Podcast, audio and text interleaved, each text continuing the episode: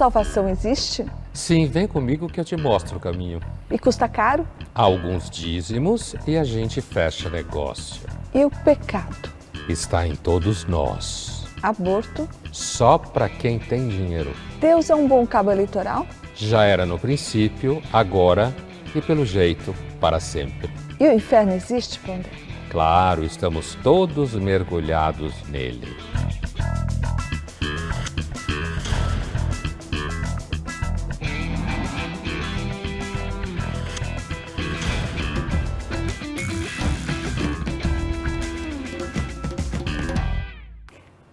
Boa noite. No ar, o Linhas Cruzadas. Hoje eu convido você a embarcar um papo sobre religião e poder, comigo e com o Pondé. Boa noite, Pondé. Boa noite, Thaís. Boa noite a todos. Esse assunto de religião é um vespeiro. Pois é, Pondé. Religião e poder sempre andaram juntos, né? De que forma esse poder se manifestou ao longo dos anos e quão poderosas são as igrejas hoje? Olha, Thaís, provavelmente já na pré-história, que a gente pode chamar grosso modo de xamã para facilitar a conversa, que é uma expressão siberiana muito antiga, estava muito associado a quem paulatinamente ia organizando o grupo. Existe até uma, uma espécie de ditado, de refrão em quem estuda a religião na pré-história, que é quem reza junto, luta junto. Né? Agora, ao longo da história, se a gente for pensar já em momentos como Grécia Antiga, Roma, ou mesmo no Extremo Oriente, a religião sempre esteve associada com o poder. Seja oferecendo ao poder uma dimensão transcendental de alguma forma, sendo o poder oferecendo a espada para a religião. Porque a religião fala de sofrimento, dá sentido, explica a vida, é aconchego, e em troca você dá dinheiro, você presta serviço, né? Então você tem aí uma, uma simbiose bastante poderosa. E o que é interessante é que enquanto nós estamos avisando que estamos vivendo, a gente não vive. Lá em casa, eu sou da luz, disse Deus, haja luz. Ser apenas religioso é estar longe de Deus. Minha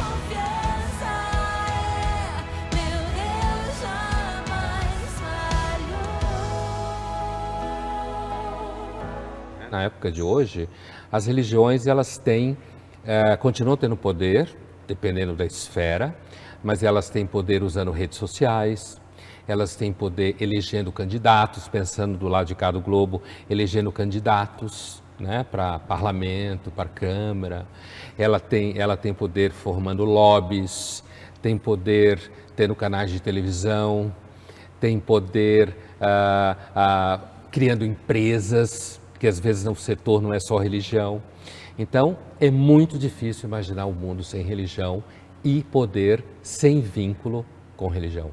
Mas você disse que então, anteriormente, o governo devolvia para a igreja a espada, quer dizer, municiava a igreja e as religiões de uma espada. Hoje, nessa nova relação, o que, que o governo dá em troca do apoio da religião para ele? Por exemplo, isenção de imposto. certo? Uma bela troca essa aí. Às vezes, hoje em dia, é mais importante do que espada, né? Ah, concessão de canais de televisão, por exemplo, a, a liberdade de você abrir escolas religiosas, eu não estou dizendo que eu sou contra isso, certo? A gente, quando pensa em religião, a gente tem que uh, lembrar de duas coisas. Primeiro, as religiões são criações humanas e, portanto, têm todos os problemas do ser humano.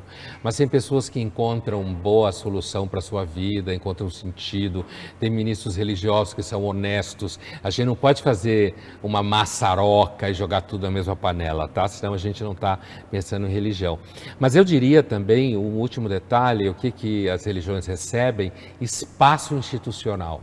Então você pode formar bancadas no Congresso, você pode pressionar uh, legislativo, você pode ter simpatizantes no judiciário, por exemplo. Isso tudo é algo que a religião recebe em troca. Deus deu poder à bancada evangélica, mas Deus coloca e Deus tira. Deus coloca e Deus tira. Homens e mulheres de Deus, não fiquem escandalizados, porque sou eu, Manará, Xanarai, Manarai. Toda honra, toda glória seja dada ao Senhor Jesus Cristo. Juntos somos fortes. Sempre que se fala em Estado laico, na necessidade de um Estado laico, muita gente pensa que o Estado laico, ou seja, que separa a igreja, muita gente pensa que isso serve para proteger o Estado da influência das religiões. Mas não é bem assim, né? Também tem outro lado. O Estado laico serve para proteger as religiões, as liberdades religiosas de uma possível interferência do Estado, não é assim? É, é que hoje, como a ideia de Estado laico está muito presente no discurso público, a gente tende a pensar da primeira forma que você falou. Mas se a gente voltar à história, no Ocidente, pelo menos, e a gente voltar a textos como Cartas sobre a Tolerância, do filósofo John Locke, né, no, no final do, do 17, quer dizer, do século, eu quero dizer, na realidade, o debate sobre separação de Estado e religião, respeito à fé, nasceu da ideia de você proteger uma religião da outra. E quem deveria fazer essa proteção? O Estado. Sendo neutro. Sendo neutro, exatamente isso. Às vezes a gente tem pouca clareza, Thaís, de que esse Estado moderno, a separação entre religião e Estado, é muito fruto das guerras religiosas europeias que devastaram a Europa por quase 300 anos ou mais, entre católicos e protestantes, e às vezes entre protestantes e protestantes. Die neue Kirche. Überfällig seit Jahrhunderten. Die Reformation. Wann kommt sie? Warum hält ein Professor Luther zu den?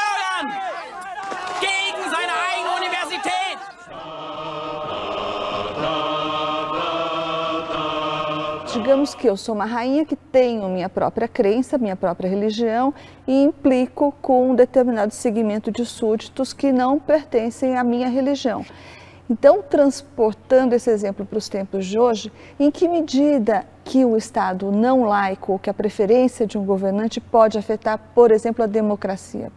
Na medida em que você não tiver poderes que ofereçam freios e contrapesos ao primeiro mandatário, ou à rainha injusta, do exemplo que você colocou. Quer dizer, a, a, a ideia original era justamente, a ideia original, quero dizer, lá atrás, no século XVII, é que o rei, ele tivesse que respeitar o fato que, no caso da Inglaterra, que o seu parlamento tinha pessoas de diferentes religiões. E que para você ter a parceria da população, você não devia brigar por religião. Essa percepção, então, de que a religião deve ficar na esfera privada e que ela não deve transitar ou contaminar a esfera pública, é porque isso pode ser ruim para os negócios, certo? É, com isso eu não estou querendo desqualificar a separação entre religião e Estado, eu estou querendo mostrar que isso surgiu com o processo de subida da burguesia ao poder na Europa, certo? E ah, se a gente pensar hoje em dia, uma forma de você conter um presidente, por exemplo, que demonstre clara simpatia por uma religião específica, é você ter, por exemplo, parlamento, senado, Câmara de Deputados, você ter governadores, você ter judiciário, que colocam freios nele, mídia, imprensa, e diz, olha meu, você pode acreditar em Elvis, mas não me importa se acredita em Elvis. O que importa é pagar imposto, respeitar as leis e tocar a vida. Agradecemos em nome de Jesus. O Brasil acima de tudo e Deus acima de todos. Um presidente que diz que o Estado é laico, mas ele é cristão.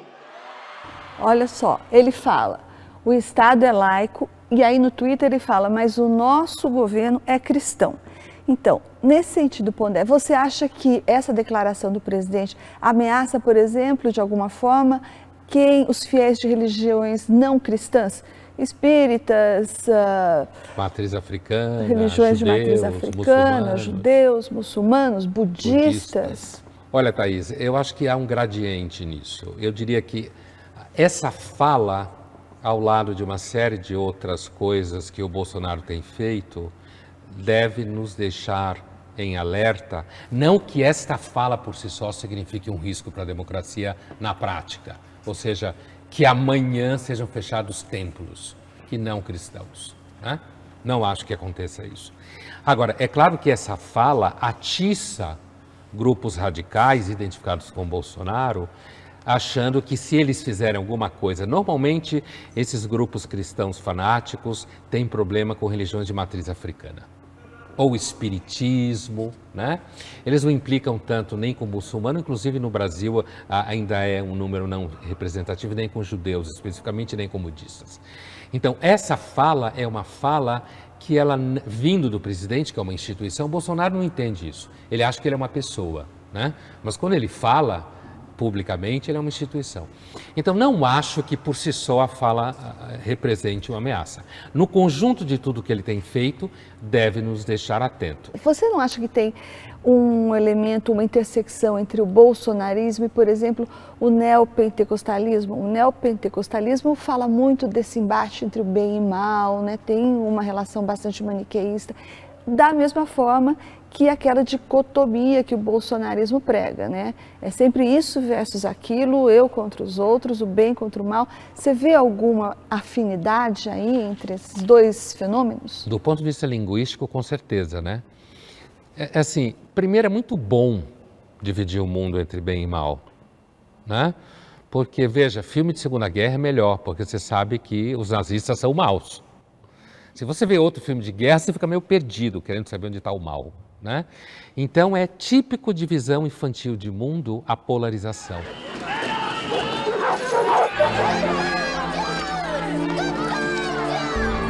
What's a person worth? No, no, no, no. What's one worth to you? Power is when we have every justification to kill. And we don't.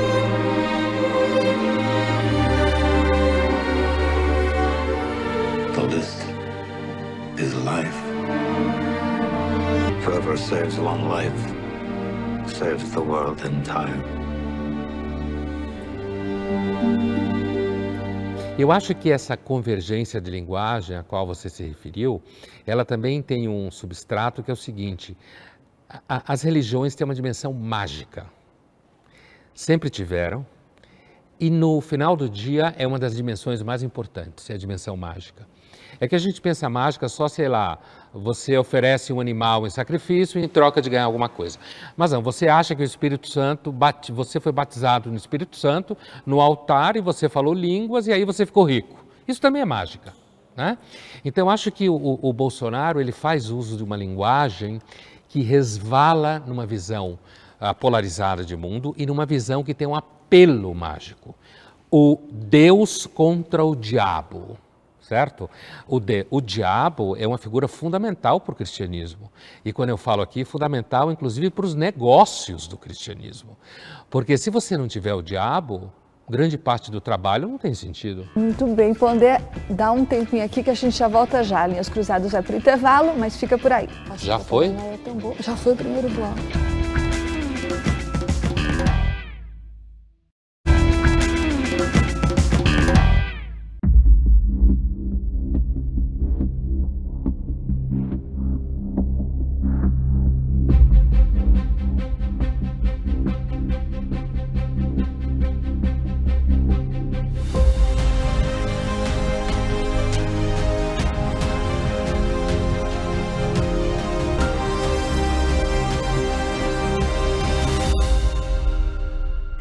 Linhas Cruzadas está de volta falando hoje sobre religião e poder.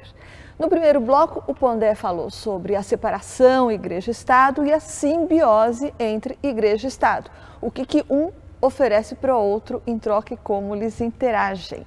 Agora a gente vai falar sobre os evangélicos. Pondé, a que você atribui esse crescimento exponencial dos evangélicos que aconteceu no Brasil a partir do final da década de 80?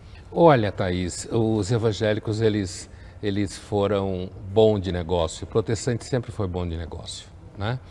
A, Igreja Católica aqui no Brasil há muito tempo sofre de uma baixa adesão àquilo que normalmente se fala, sou católico não praticante.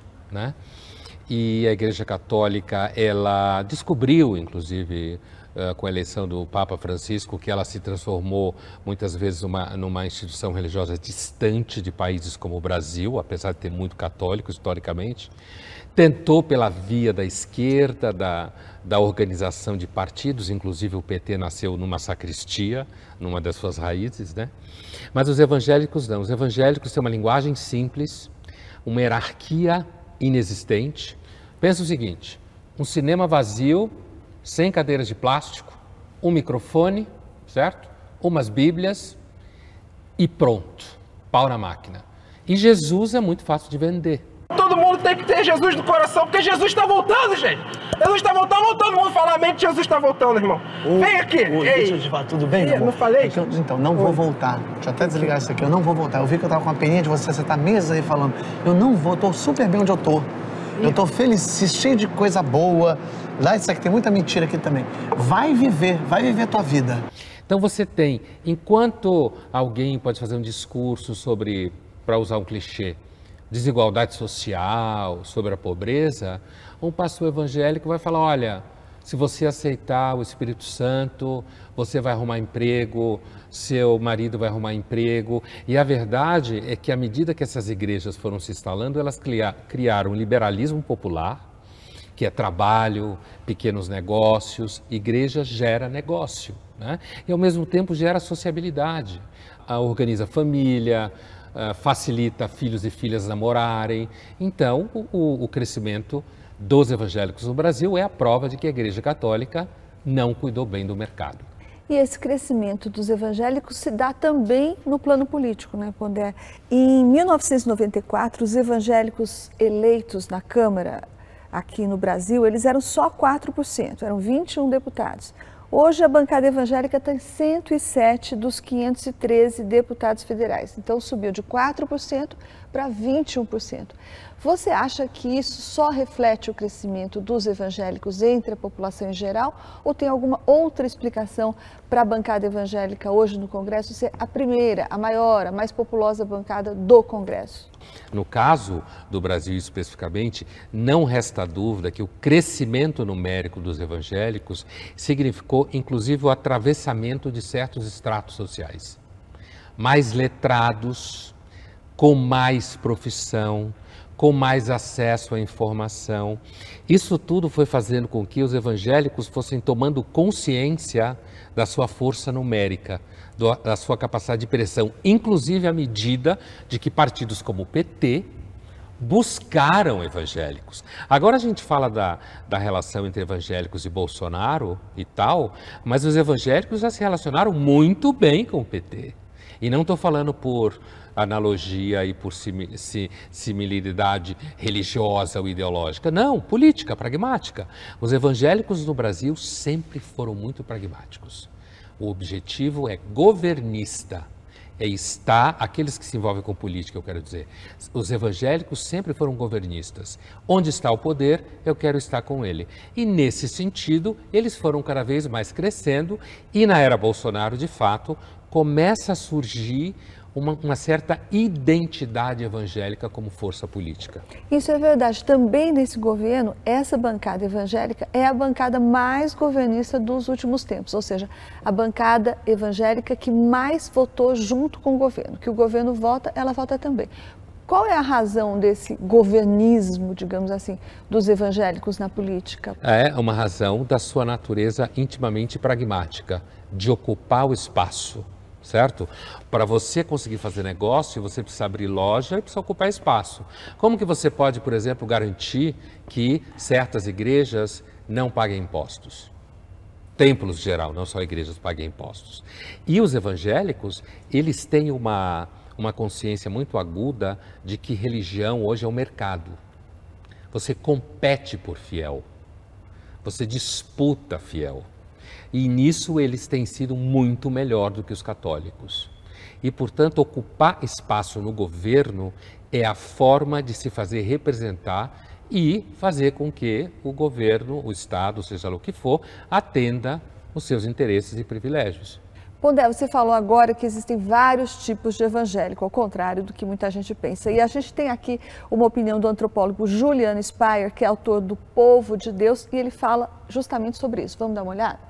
É esse o pé em que as coisas estão nesse momento, sabe?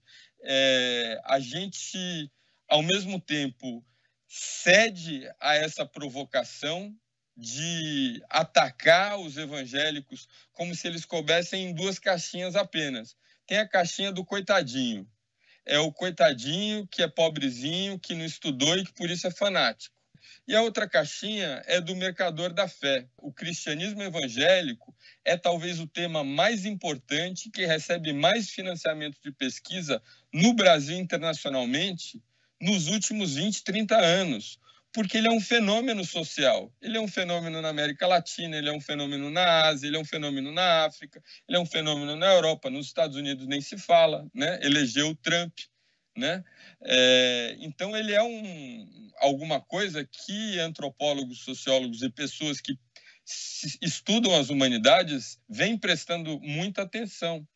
Então é isso, Pondé, os evangélicos são, são olhados, são vistos ou como coitadinhos manipulados ou como mercadores da fé? É exatamente isso, quer dizer, é como se eles coubessem caixinhas. Quando eu falava que os evangélicos não cabem em caixinhas, não dá para você uh, fazer um, uma análise estereotipada, é exatamente isso. Primeiro porque é um número muito grande.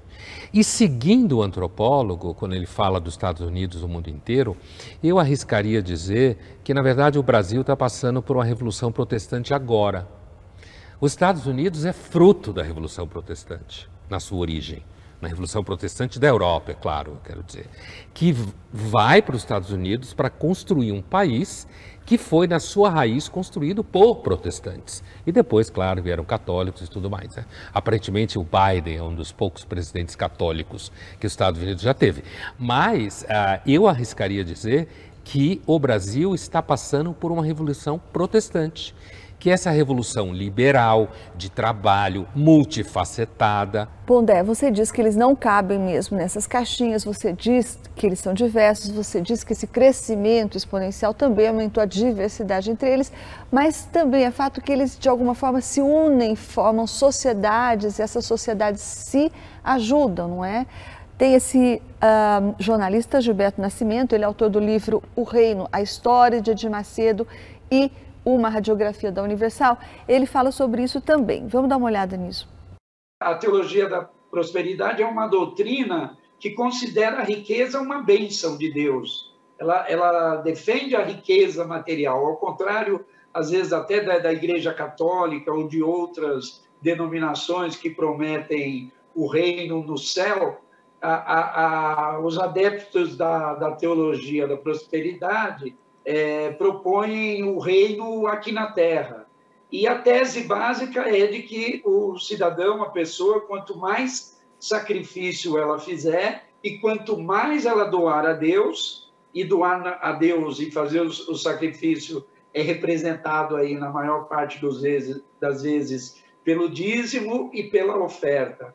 Quanto mais ele der, mais ele recebe. E, e o, alguns autores também chegam até a citar que o que o Edir Macedo acaba propondo é uma espécie de sociedade com Deus. O fiel ele se torna um sócio de Deus, então ele tem que dar para poder receber. Pondé, você gosta de dizer que a Igreja Católica fez a opção pelos pobres, mas os pobres fizeram a opção pela Igreja Evangélica por causa disso? Por causa dessa sociedade com Deus, é isso? É, essa frase, ela quer dizer que a Igreja Católica teria se perdido num discurso excessivamente político partidário e teria perdido essa relação direta com sofrimentos muito concretos, né? É, agora, a fala do jornalista é muito interessante pelo seguinte, porque primeiro Uh, essa a chamada teologia da prosperidade, que é uma espécie assim de corruptela do calvinismo e da ideia de que se você trabalhar, trabalhar, trabalhar, trabalhar e se você tiver uma boa vida significa que talvez você tenha graça, né? É, mas no fundo, Thaís, é, a religião é, a religião sempre promete uma retribuição, né? Eu não vou entrar em discussões extremamente técnicas que na Bíblia nem sempre você encontra retribuição, mas assim, ela promete retribuição. Por exemplo, se você não oferecer aquilo que você tem que oferecer para o teu orixá, ele pode não gostar disso, certo? Então, se eu vou para uma igreja, imagina que eu sou uma pessoa que estou mal, estou triste. A primeira coisa que a gente deve pensar quando pensa em religião é a espécie sapiens é infeliz. É infeliz. Ela sabe mais do que deve, não sabe tudo o que precisa, certo? E tem que lidar com um monte de problema. Então, imagine essa pessoa vai para a igreja, ela chora, aí vem outras pessoas e abraçam ela e já sofreram como ela. Aí normalmente é mulher que vai primeiro, que mulher busca ajuda muito mais fácil do que homem. E se ela é casada, ela leva o marido. E aí ele também chora, e aí ele para de beber, e aí vai os filhos, aí tem o que fazer no final de semana, certo? E não tinha o que fazer, agora tem. Às vezes a vida é toda uma questão do que você vai fazer no final de semana. Como foram na igreja? Ai, foi uma droga. Eu, por outro lado, passei o melhor dia de folga de toda a minha vida e devo tudo isso ao fato de ter dispensado a O que igreja. está dizendo é uma coisa horrível. Criança, seu pai não pensa nada disso. Quem disse que não penso? Marge, eu nunca mais ponho os pés na igreja. Homer, está dizendo que vai renunciar à sua fé? Não, não, não, não, não, não, não, não. É... Ah, sim. E aí o pastor fala para você, e eu não estou dizendo que ele necessariamente está mentindo, hein? Do ponto de vista dele, eu quero dizer. Ele fala para você que isso é uma dádiva de Deus.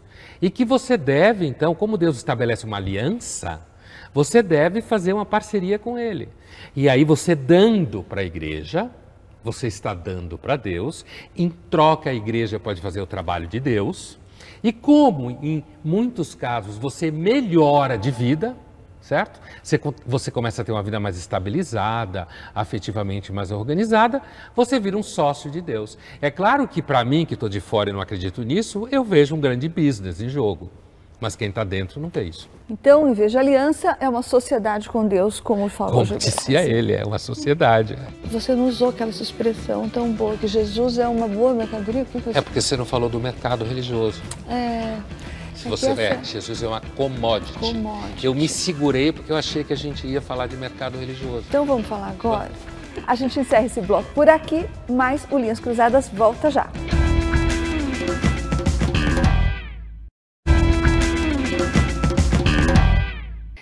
Estamos de volta ao Linhas Cruzadas e no bloco anterior a gente estava aqui falando sobre como os evangélicos são bons em criar prosperidade. Não por um milagre divino, não por uma intervenção divina, mas porque eles são bons em criar um ambiente em que um ajuda o outro e dessa forma prosperam todos. E agora eu queria saber, porque o Pondé havia dito um pouco antes que os evangélicos são melhores nesse mercado religioso do que os católicos. E o que que você queria dizer com isso, Pondé? Eu quis dizer que ah, os evangélicos eles agem mais dentro de uma lógica comercial. Existe um mercado religioso. Né? Aliás, o conceito de mercado é um dos conceitos mais contemporâneos para se pensar a religião. E aí, no caso, o mercado religioso cristão, digamos, no Brasil, que envolve todas as denominações, disputa os fiéis. É claro que disputa também com outras religiões, mas a gente está falando dentro do universo cristão. E, e assim, tá aí, Jesus é uma grande commodity, né? Assim, commodity no sentido de que Jesus é uma grande mercadoria. Ah, ele é legal, ele é parceiro, ele fala coisas legais, ele defende grupos diferentes. Ele é um personagem que você facilmente vende como alguma coisa que vai te ajudar. E nisso que eu estou dizendo, a minha intenção não é de forma nenhuma negar para aqueles que acreditam que Jesus seja Deus, nada disso. Eu estou fazendo uma análise unicamente técnica sociológica. Né? Por exemplo, quando você observa, as pessoas tendem a praticar a sua religião, voltar à sua religião ou se converter em momento de perdas. Isso é um dado da sociologia da religião. Quando se perde coisa, casamento, patrimônio, filho, emprego, do- por doenças, as pessoas procuram religião. E Jesus é a maior commodity religiosa do Ocidente. É o produto que mais se vende. É o mais fácil de vender e o que circula, e qualquer um pode pegar Jesus e dizer que é seu. Você quer aceitar Jesus? Vamos, irmão! Você quer aceitar Jesus? Quem aqui já aceitou Jesus?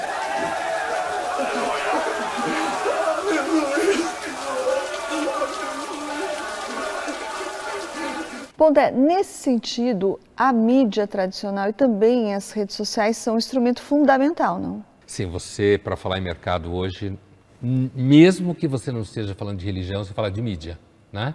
Quando a gente ah, fala que o mundo hoje é um mundo de marketing digital, é porque tudo virou objeto de marketing e as religiões também. Então, a literatura especializada no começo dos anos 2000, final dos anos 90, estava começando a discutir vínculos entre ah, religião e redes sociais, inclusive com medo que as redes sociais tirassem os jovens da religião, porque o jovem é fundamental, você converter jovens, não tem futuro. Né? E o que, que acontece hoje? As religiões elas têm sites, você tem games, games para. Você tem games muçulmanos para fortalecer a identidade de jovem muçulmano já há muito tempo.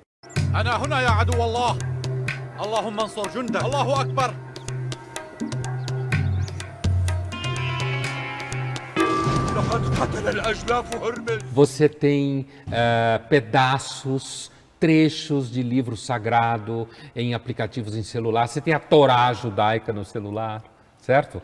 E você tem sites onde mulheres de determinadas denominações se encontram. Então, isso para não falar do teleevangelismo, da televisão, que já é antigo desde os anos 70.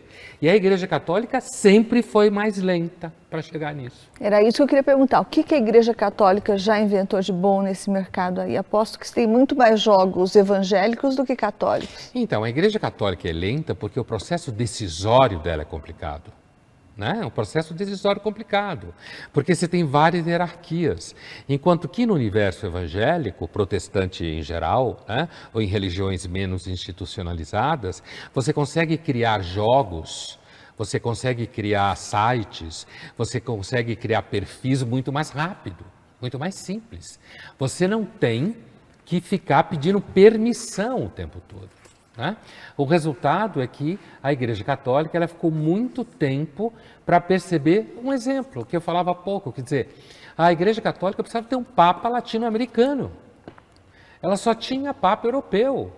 O Vaticano era um Estado alienado da realidade do mundo, num continente como a Europa altamente secularizado, e se você olha para a América Latina, é um continente importante para os católicos, numericamente falando. Estava na hora de ter um Papa. Finalmente fizeram um Papa argentino. There's a saying, God always corrects one pope by presenting the world with another pope. I should quite like to see my correction. Quando tem Big Pope, you must remember that you are not God. Human.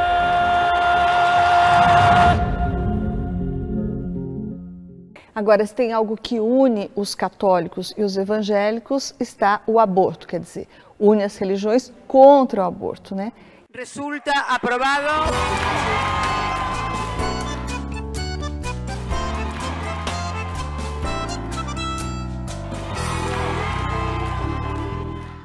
O, o Alberto Fernandes ele disse uma frase que chocou muita gente, eu queria saber se você concorda com ela. Ele falou assim, olha, se você é contra o aborto, é muito fácil, simplesmente não aborte. Você concorda com isso? Sim. Agora, eh, eu entendo de onde vem a frase, de onde vem o horror com relação à frase dele. Porque, normalmente, quem fica horrorizado com essa frase é porque entende que aborto é homicídio. É fundamental, assim, a, a discussão do aborto é uma discussão que você não resolve a partir de princípios. Não tem jeito. Ou você submete a ela a, a discussão, a lógica da democracia e tira o princípio da frente, ou você não sai do lugar. E eu vou dizer por quê. Alguém que se horroriza com essa frase é porque ela escuta, você fala aborto, ela escuta homicídio. Tá? Porque ela acha que é homicídio. Não só religiosos, mas a maior parte religiosos. Ela acha que é homicídio. Então, na hora que alguém diz essa frase, se eu troco a palavra, olha, se você acha que homicídio está errado, é só você não matar ninguém. É daí que vem o horror. E a gente tem que entender isso, para entender onde que dá o embate da ideia, do ponto de vista de princípio. Mas você não resolve isso a partir de princípio, porque você tem argumentos para contra e a favor de princípios. Mas falando em princípios, tem gente que vai mais longe. Por exemplo, nessa comparação com homicídios, o que se diz? Há que se pensar em por que, que as sociedades condenam o homicídio. Né? As sociedades condenam o homicídio porque o homicídio de alguma forma desarranja a sociedade.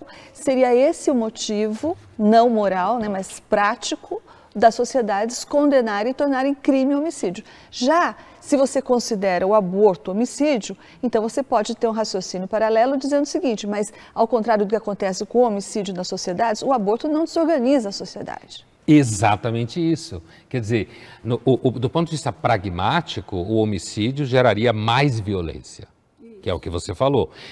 Aí você não está entrando no mérito de que não matarás é um princípio eh, a priori, né, sagrado, seja lá o que for. Enquanto que o aborto, é, mesmo que você o considere uma forma de homicídio, porque é claro que as leis que autorizam o aborto não entendem aborto como homicídio. Como homicídio porque senão ela não ia aprovar. Mas o aborto não vai gerar mais violência. É claro que alguém que é contra o aborto vai dizer que é violência contra o feto. E tem muitas mulheres, inclusive, que são contra o aborto, que falam que é uma violência. No, no advento da, do caso da Argentina, muita gente falou disso. Ah, não, mas o feto é aquele que é, como diz, ele é o mais frágil, o mais vulnerável da relação. A verdade, Thaís, é que eh, eu tenho a impressão que o mundo contemporâneo ele, ele já deixou princípios para trás há muito tempo. Princípios abstratos, princípios morais. Ele é regido por uma lógica pragmática de resolução de conflitos, cada vez mais. E o tema do aborto é muito difícil imaginar que a sociedade, com o passar do tempo, não vá cada vez mais aprovar o aborto. Porque está vinculado à, à carreira profissional da mulher, está vinculado ao fato de que as pessoas querem cada vez menos ter filhos. Uma coisa que pode resolver o aborto é o fato de que cada vez mais as pessoas fazem menos sexo. Aí vai ter menos mulher grávida.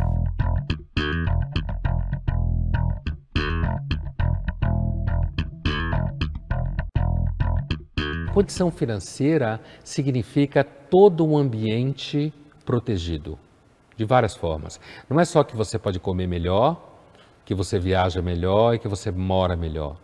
Você tem condição de tomar decisões de forma mais autônoma quando você tem dinheiro. Né?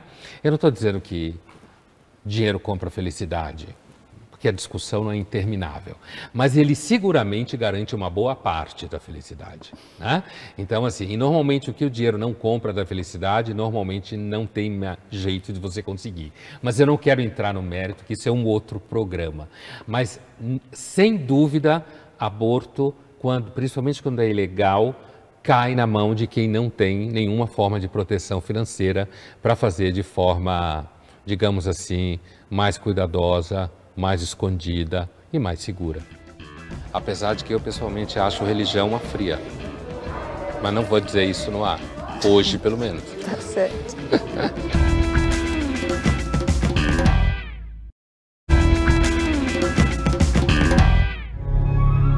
It's sort of a crazy festival. Special ceremonies and dressing up. That sounds fun.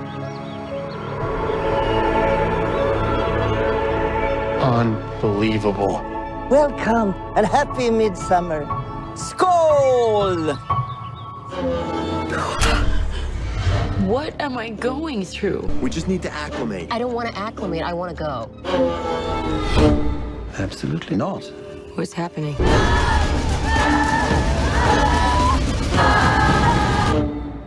Esse filme, Thaís, é um filme que se passa no norte da Suécia. Trata de uma seita pagã. Não dá para falar muito para não dar spoiler. Mas o foco é essa, esse retorno do paganismo, culto da natureza, né? E uma coisa importante, que o paganismo é uma estrutura muito forte no ser humano. Essa relação com a natureza, a expectativa da mágica, a ideia que a natureza libera em você todos os instintos. É um filme bem interessante, que vale a pena para quem está interessado em paganismo contemporâneo. Bom, você não pode dar spoiler, mas você pode contar o que eles estavam bebendo? Parece Não. uma coisa. Não. Parece uma coisa poderosa. Mas é poderosa. A gente está de volta aqui ao Linhas Cruzadas e o tema de hoje é religião e poder. Pondé estava falando sobre paganismo depois que a gente viu um trecho desse filme Midsummer que se passa na Suécia. E eu lembrei, Pondé, que a Suécia é um dos países, claro, com maior desenvolvimento social e econômico e é também um dos países que, em que as pessoas dão menor importância para a religião. Uma pesquisa recente mostrou que os suecos, só 20% dos suecos pensam em religião, dão alguma importância para a religião. Então eu queria saber qual que é a relação entre o desenvolvimento econômico e social de um país e o grau de religiosidade desse país. Tem alguma relação? Tem, Thaís, apesar que não, a gente não pode dizer que seja uma relação 100%.